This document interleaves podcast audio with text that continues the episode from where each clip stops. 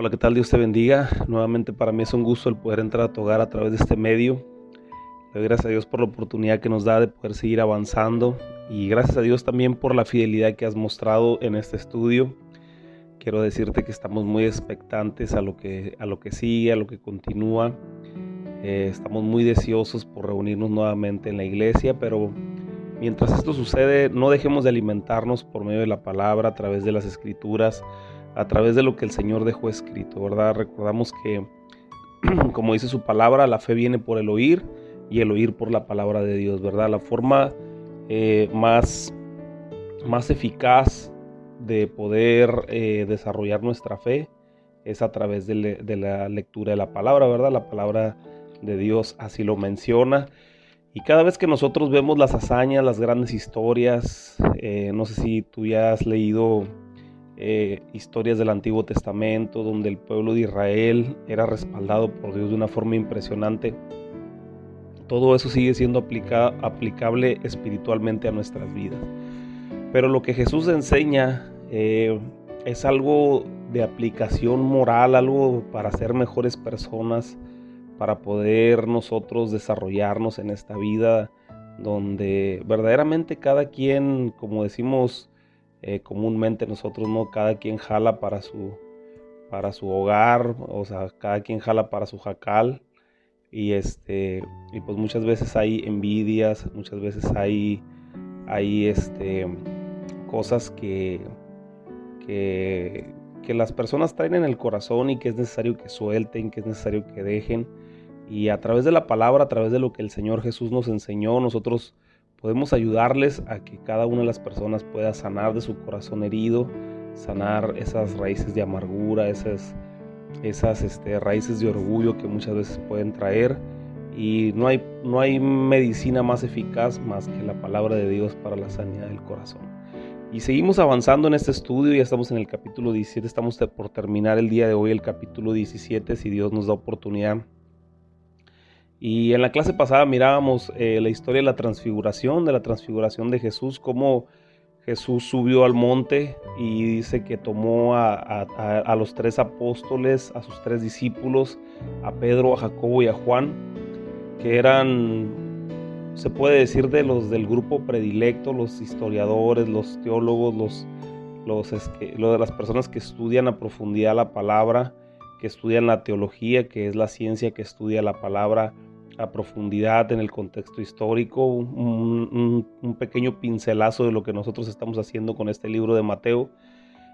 Estas personas mencionan que, Pedro, Jacobo y Juan era, eran del grupo predilecto de Jesús, no que los prefiriera ellos, sino que Dios, Jesús estaba tratando de formar algo un poquito más fuerte en ellos. Y verdaderamente lo podemos ver en la historia como Pedro toma ¿verdad? Un, manto de autoridad muy especial. Dice la palabra de Dios en el libro de los Hechos que Pedro en sus mensajes, en sus sermones, hasta tres mil almas eh, aceptaban al Señor Jesús en su corazón y que después de eso eh, eh, la forma en como él ejecutaba los dones de parte de Dios era hasta con su propia sombra. Cuando pasaba él por la calle, las personas traían a los enfermos y los ponían en las calles por donde él pasaba y hasta con la sombra sanaba a los enfermos, ¿verdad? No él, sino el poder de Dios, pero fue un gran instrumento Pedro para la gloria y la honra del Señor. Después vemos la historia, ¿verdad? De Juan también, cómo Juan tuvo esa visualización final del libro de Apocalipsis y cómo él escribe todas aquellas cosas que el Señor Jesús lo llevó a ver de los tiempos finales para que él pudiera escribir cada una de estas cosas. Entonces vemos cómo este grupo de, apóstoles, ¿verdad? Este, estos tres apóstoles fueron, fueron eh, privilegiados en ver algunas de las cosas que los otros no, no vieron, ¿verdad? Aquí vemos cómo pudieron ver la gloria de Dios. En el capítulo 16, a final del capítulo 16, el Señor Jesús menciona que un, que un grupo de, de apóstoles, de los discípulos que estaban ahí con él, no mirarían la muerte antes de que vieran la gloria de Dios.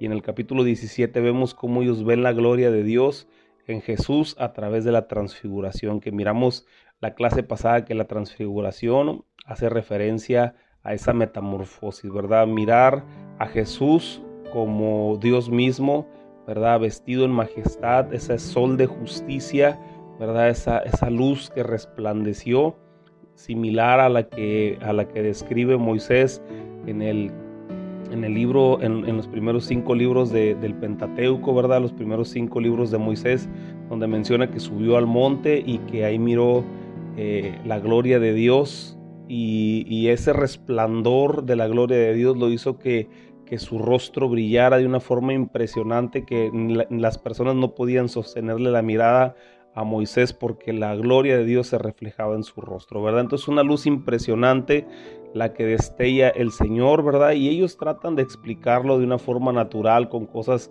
entendibles, por eso lo, lo asemejan a un sol, ¿verdad? Por eso Jesús es conocido como ese sol de justicia, pero verdaderamente ha de ser algo mucho más impresionante que una luz del sol, lo que refleja Jesús, ¿verdad? Entonces vimos un poquito sobre este tema la clase pasada, la transfiguración, y el día de hoy eh, vemos, vamos a ver eh, a partir del versículo 14, ya ellos estuvieron en el monte, en el monte donde estuvieron, donde fue, donde sucedió la transfiguración. No, se, no se conoce a ciencia cierta cuál es el, el, monte, ¿verdad? Algunos dicen que es el monte Hermón, ¿verdad? Pero a ciencia cierta no se sabe eh, cuál, es, cuál era el monte donde Jesús estuvo en la transfiguración. Pero en lo que vamos a ver el día de hoy, Después de que ellos estuvieron ahí arriba, miraron la transfiguración, ahora es tiempo de bajar. Y ellos bajan de ese monte y dice que cuando iban bajando, gente, el gentío, las personas que estaban esperando a Jesús, eh, se acercaron con él para pedirle una sanidad, ¿verdad? Y para iniciar el día de hoy me gustaría que me acompañaras con una oración. Ahí donde tú estás, si tienes oportunidad de orar, acompáñame y que sea el Señor tomando el control de todas las cosas. Señor, te damos gracias, gracias por tu amor, gracias por tu misericordia, gracias por tu fidelidad, gracias porque tú eres bueno, Señor, porque para siempre son tus misericordias, son buenas, son nuevas cada mañana. Y en este día, Señor, yo me acerco delante de tu presencia poniendo este estudio en tus manos, que pongas un carbón encendido en mi boca y que únicamente palabra inspirada por ti pueda salir de mi boca el día de hoy y que pueda, Señor, ser una semilla sembrada en el corazón de cada uno de mis hermanos y que pueda dar fruto al ciento por uno. Señor, gracias por este tiempo precioso que hemos tenido, Señor, por los últimos meses donde hemos estado llevando este estudio para conocerte más. Queremos conocerte aún más y queremos también que nos guíes, Señor, en, en lo subsecuente para estudiar los siguientes libros de la palabra y así, Señor, pasar nuestra vida meditando en tu palabra. Señor, te damos gracias, te rogamos por la situación mundial. Muchas gracias, Señor, porque hemos visto que, eh, Señor, tú has eh, hablado, Señor, en este tiempo a los corazones de las personas, pero te pedimos que traigas una sanidad global, Señor, para nuestra tierra. Señor, y que esto sirva de un avivamiento glorioso para que tu Espíritu Santo sea derramado en cada pueblo y en cada nación. Te damos gracias en esta mañana en el nombre de Jesús. Amén. Muy bien, versículo 14 del capítulo 17 dice, cuando llegaron, cuando llegaron al gentío, vino a él un hombre que se arrodilló delante de él diciendo, Señor, ten misericordia de mi hijo que es lunático y padece muchísimo, porque muchas veces cae en el fuego y muchas en el agua, y lo he traído a tus discípulos, pero no le han podido sanar. Recapitulando, como te digo, la clase pasada Jesús viene bajando de este monte de la transfiguración con Pedro, Jacobo y Juan y dice que cuando se acercó a la multitud un hombre le pedía misericordia ya que había traído sus hijos a los otros nueve apóstoles y a algunos de los discípulos que, que, que habían quedado ahí abajo esperando a Jesús y no habían podido realizar la labor de liberarlo, ¿verdad? Pero ahora yo me pregunto, ¿qué pasó? No sé si tú te preguntas también qué sucedió. Si estamos hablando de que son discípulos que habían visto muchísimos milagros de parte de Jesús, Jesús les había, les había dado poder en el capítulo 10 de Mateo, versículo 1, les dijo, entonces llamando a sus doce discípulos les dio autoridad sobre los espíritus inmundos para que los echasen fuera y para sanar toda enfermedad y toda dolencia. Ahora yo te pregunto, ¿esta, esta era una enfermedad eh, o, o, era una, este, era, una, era un padecimiento espiritual el que tenía este joven. Yo te pregunto, ¿por qué no pudieron liberar a este joven los, los otros apóstoles, los otros nueve apóstoles que habían quedado ahí abajo? No digamos los discípulos, porque a lo mejor los discípulos todavía les faltaba preparación, pero a los apóstoles ya se les había dado la autoridad, ya se les había dado el poder de parte de Dios, de parte de Jesús, para poder hacer la labor de liberar y sanar a los enfermos de toda dolencia. Entonces, ¿por qué había un bloqueo en este, en este lugar? ¿Por qué eh, si ellos ya habían visto cómo Jesús resucitó a una niña, ya habían visto cómo Jesús le, regresaba la vista a los ciegos, los, los cojos andaban, los paralíticos caminaban, los sordos oían, ¿verdad? Este, las personas que eran enfermas o las personas que estaban endemoniadas eran liberados. Todo, todo tipo de milagros ellos ya habían podido verlo, ¿verdad? De primera mano con Jesús. ¿Y por qué ahora que a ellos les tocaba la oportunidad, aún sabiendo ellos que Jesús les había dado la, autoridad para poder hacerlo, por qué se limitaron o por qué no pudieron lograr este eh, que se llevara a cabo este evento de liberar a este joven, ¿verdad? Si aquí Jesús les estaba dando la autoridad, ¿por qué no pudieron echar fuera el espíritu inmundo de este muchacho? ¿Verdad? Por algo muy sencillo, porque la autoridad estaba en ellos, mas no la fe para poder cumplirlo. Versículo 17 dice, respondió Jesús y dijo, oh generación incrédula y perversa, ¿hasta cuándo he de estar con vosotros? ¿Hasta cuándo os he de soportar? traédmelo acá. Y reprendió Jesús al demonio, el cual salió del muchacho, y éste quedó sano desde aquella hora. Entonces con el poder que caracterizaba a Jesús, Jesús pide que traigan al muchacho y de inmediato expulsa al demonio y al momento queda este joven totalmente sano, en cuestión de segundos, ¿verdad? Eh, dice, eh, dice su palabra, ¿verdad? Eh, que ya habían estado más de cuatro horas ellos tratando de, liberar a este joven y, habían orado y quizás le habían impuesto manos y quizás estaban clamando a Dios y haciendo todo lo que tenían que hacer conforme a los protocolos que Jesús les había enseñado.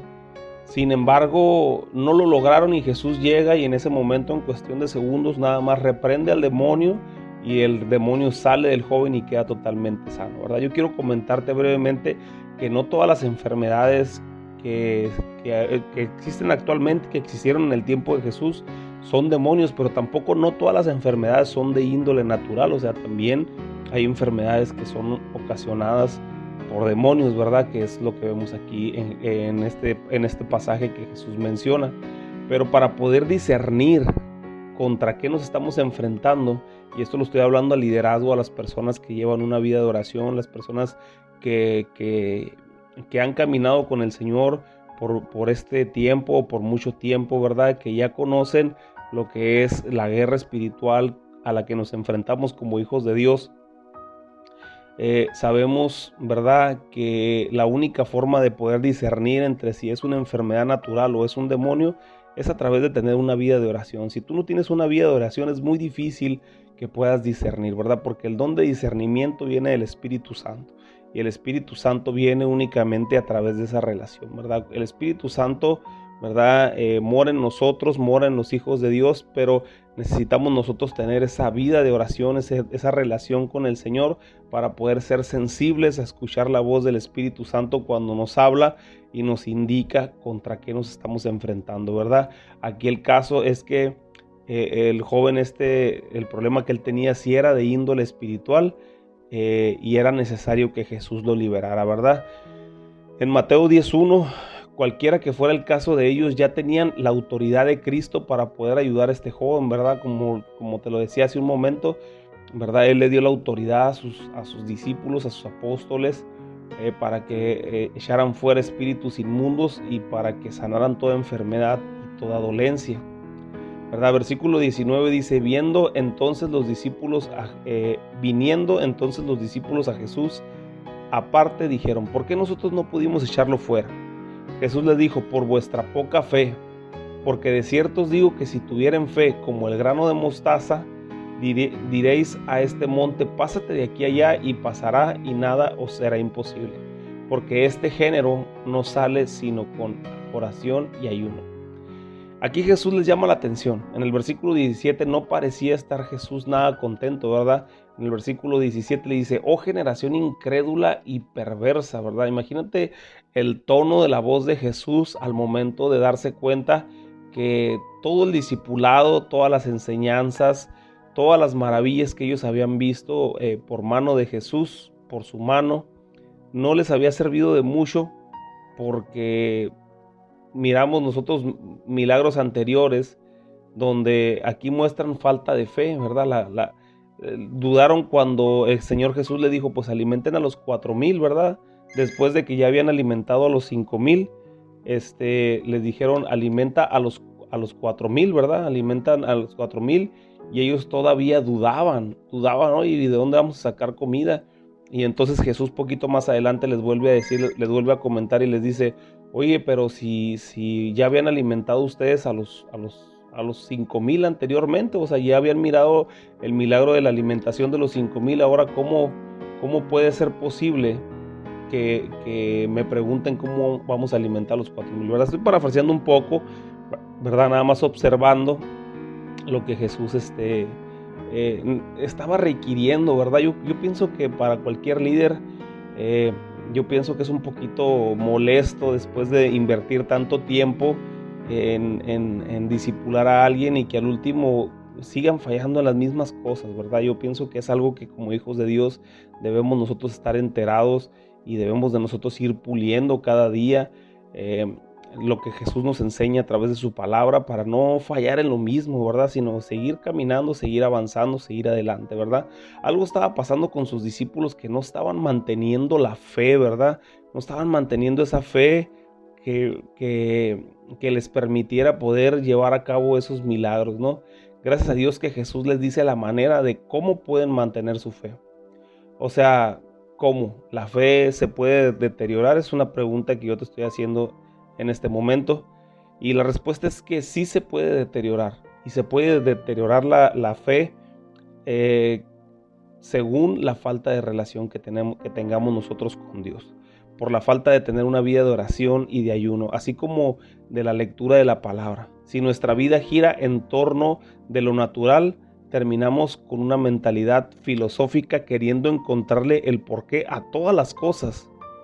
Por eso la ciencia dice que nosotros creemos en un Dios subjetivo, es decir, un Dios que, es de nuestro sentimiento, que nosotros hemos creado un Dios desde, desde, en base, con base a nuestros sentimientos, pero yo quiero preguntarte, ¿qué acaso Dios no creó los sentimientos para que pudiéramos sentirle y que fuera una motivación para poder adorarle con todo nuestro corazón? Claro que sí, entonces pues si ellos consideran que Dios es subjetivo porque lo buscamos desde nuestro sentimiento, pues entonces verdaderamente nosotros eh, estamos eh, echando mano de la herramienta que el Señor puso en nuestro cuerpo, que son los sentimientos para poder buscarle y poder adorarle, para poder encontrarle y quebrantarnos y llorar en su presencia y, y tocar las puertas del cielo, ¿verdad? Y acercarnos confiadamente a su trono de la gracia. ¿Verdad? A través de nuestra oración, a través de lo que sentimos, porque lo que el Señor nos hace sentir a nosotros es algo especial, ¿verdad? Y es algo que las personas que han sentido la presencia de Dios, eh, te vuelves dependiente a esa presencia, te vuelves dependiente de esa paz que Él te da. Jesús les dice que aún una pequeña fe hubiera podido hacer que un monte se moviera. Eso quiere decir que su fe ni siquiera era, era tan pequeña como la, como el grano de mostaza. Así que Jesús les dice que este género, ¿verdad? Eh, eh, poquito más adelante lo vamos a ver ahorita, pero le dice que este género no sale sino con ayuno y oración. Y, aquí en esta parte donde, donde Jesús les dice, este género no sale sino con ayuno y oración, ¿verdad? Es un, es un tema controversial, ¿verdad? Aquí en el versículo 21, en el versículo, vamos a leer del versículo 20, dice, pero Jesús les dijo, por vuestra poca fe. Porque de cierto os digo que si tuvieran fe como un grano de mostaza, diréis a este monte, pásate de aquí allá y se pasará y nada os será imposible. Pero este género no sale sino con ayuno y oración, ¿verdad? Aquí Jesús les dice que ese género no sale sino con ayuno y oración. Y, como te digo, este es un tema controversial porque mucha gente dice que, que cuando Jesús se refirió al género, se refirió al género demoníaco que tenía el joven. ¿Verdad? Eh, yo creo más bien que Jesús lo que les estaba tratando de decir ahí es que el género, ¿verdad? Ese género no salía sino con ayuno y oración, sino el género de incredulidad que ellos tenían, ya que la palabra género que se utiliza se deriva de una palabra griega que es, que es su raíz en, en lo que nosotros conocemos como la palabra genes, ¿verdad? Los genes humanos, los genes que nosotros tenemos, ¿verdad? Entonces, eh, Jesús les trataba de decir, esa, esos genes, esa genética de incredulidad que ustedes tienen, ¿verdad? Por generaciones, no sale sino con ayuno y oración, ¿verdad? Eh, eso a mí me indica que es una falta de fe en situación generacional, ¿verdad? O sea, algo que ha sido heredado, es una tendencia que como humanos nosotros tenemos y lo podemos ver a lo largo de toda la historia, como el pueblo de Israel después de haber tenido un encuentro cara a cara con Dios, con Jehová, nuevamente volvían a desconfiar de él. Buscaban a otros dioses para poder depositar su fe, ¿verdad? Y entonces ellos nuevamente practicaban el pecado, se alejaban de Dios por su falta de fe, su falta de confianza en Dios, ¿verdad? Entonces Jesús prácticamente les está diciendo, esta falta de fe e incredulidad que han heredado de sus padres, la única forma de romperla, de romper con ella, es a través de una vida de oración, y de ayuno. Yo no sé si tú te consideres una persona de fe, eh, al grado de que si tú oras por un enfermo creas que verdaderamente esta persona puede sanar. Pero en Hebreos 11:6 dice que sin fe es imposible agradar a Dios, porque es necesario que el que se acerca a Dios crea que le hay y es galardonador de lo que le buscan. ¿Qué dice esta escritura? ¿Qué, es lo que nos está tratando de decir Hebreos 11:6, verdad? Que para poder agradar a Dios es importante que en nuestra vida haya fe. Y todo aquel que se acerca a Dios tiene que creer que Dios está ahí detrás de la puerta escuchando cuando nosotros le llamamos. O sea, es requisito que el que se acerca a Él crea que le hay, o sea, que existe un Dios que está del otro lado de la puerta escuchando nuestra oración, ¿verdad? Por eso dice, eh, porque es necesario que el que se acerca a Dios crea que le hay, ¿verdad? Y que es galardonador de los que le buscan, quiere decir que eh, cuando la palabra de Dios habla de galardones, habla de recompensas. Entonces dice que que es galardonador de los que le buscan, o sea, es el que premia a todo aquel que le busca, es el que le da este un regalo a todo aquel que le busca y el mejor regalo que nosotros recibimos cuando buscamos a Dios es el Espíritu Santo. A pesar de que ya habían mirado los discípulos por mucho tiempo los milagros de Jesús, su fe llegó un momento donde se deterioró porque no la estaban poniendo en práctica, únicamente estaban viendo lo que Jesús hacía. En este tiempo nosotros vivimos de la misma manera y primeramente yo, o sea, en mi persona te lo digo, no, no, estoy criticando a nadie, yo mismo estoy evaluándome y yo sé que, que muchas veces se nos olvida la grandeza de Dios, se nos olvida que Él es todopoderoso, que Él está ahí para escuchar nuestra oración cada vez que nos acercamos a Él. Y entonces yo me imagino a Jesús en este tiempo, ¿verdad? después de tanto tiempo que el Señor ha invertido, más de dos mil años, a través de que su palabra ha perdurado por todo este tiempo, ¿verdad? Yo me imagino que ha de mirar la iglesia y, verdaderamente yo no dudo que a lo mejor el Señor en alguna ocasión haya dicho conmigo, ¿verdad? Eh, en el, como en el versículo 17, oh generación incrédula y perversa, ¿verdad? ¿Hasta cuándo de estar con vosotros? ¿Hasta cuándo os he de soportar? Yo no, yo no dudo que a lo mejor en algún momento ¿verdad? Yo, yo haya fallado en mi fe al grado de que Dios o Jesús haya dicho esto, ¿verdad? Pero yo me quiero esforzar, quiero buscar su presencia, quiero buscar a través de la oración el poder darle mantenimiento a mi fe, ¿verdad? El, seguir viendo en el ámbito espiritual todas las cosas, ¿verdad? Porque, porque la fe se empieza a deteriorar cuando nos enfocamos muchas veces, como te decía hace un momento, en las cosas terrenales, en las cosas comunes, ¿verdad? Todo lo que tiene un, porqué de las cosas, ¿verdad? Pero no nos enfocamos en las cosas que no tienen un porqué porque en cosas, en cosas sobrenaturales que Dios hace en nuestra vida, ¿verdad? ¿Por qué gano tanto y gasto tanto y, el Señor me provee porque estoy gastando más de lo que yo recibo, pero el Señor me ha suplido. Si yo saco cuentas de cuánto gasto con, con respecto a lo que yo recibo de ingreso, pues el Señor ha hecho muchos milagros en mi vida. ¿Por qué no enfocarme en ese milagro de provisión que Dios ha hecho en mi vida? ¿Verdad? ¿Por qué no enfocarnos en que Dios ha guardado nuestra vida de la enfermedad, nos ha guardado del accidente, nos ha, nos ha guardado de la muerte, ver lo, sobrenatural en las cosas, ¿verdad? El milagro de la vida que todos los días disfrutamos, ¿verdad? El milagro de la vida que todos los días nosotros al, al abrir nuestros ojos, hay mucha gente que ya no lo pudo hacer, pero nosotros estamos disfrutando de este nuevo día. Esa es la fe, ¿verdad? El creer en Él, porque dice que sin fe, o sea, si no le creemos a Dios, es imposible agradarle.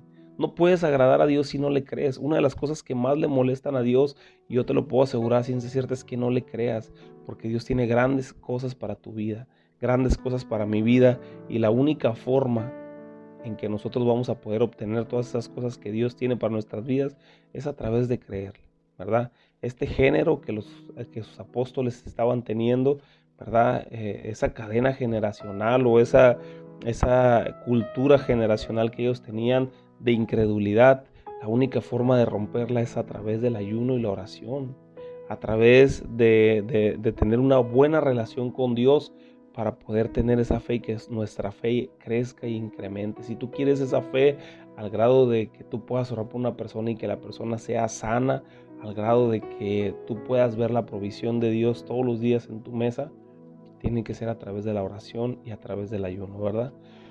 Muy bien. Eh, continuando aquí con, con, lo que Jesús estaba haciendo, versículo 22, la reina Valera lo menciona como Jesús anuncia otra vez su muerte. Dice en el versículo 22, dice, estando ellos en Galilea, Jesús les dijo, el Hijo del Hombre será entregado en manos de los hombres y le matarán, mas al tercer día resucitará y ellos se entristecieron en gran manera.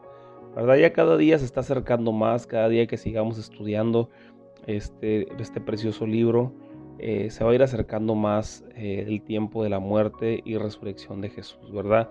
Algo que se tenía que cumplir, algo que estaba escrito desde 700 años antes de que Jesús naciera, era tiempo de que se cumpliera, pero gracias a esta muerte, gracias a este sacrificio que Jesús estaba a punto de hacer, es que nosotros podemos tener acceso, ¿verdad? A una nueva vida, a una vida eterna, ¿verdad? Porque somos, gracia, somos salvos por gracia, por medio de la fe en Cristo Jesús, ¿verdad?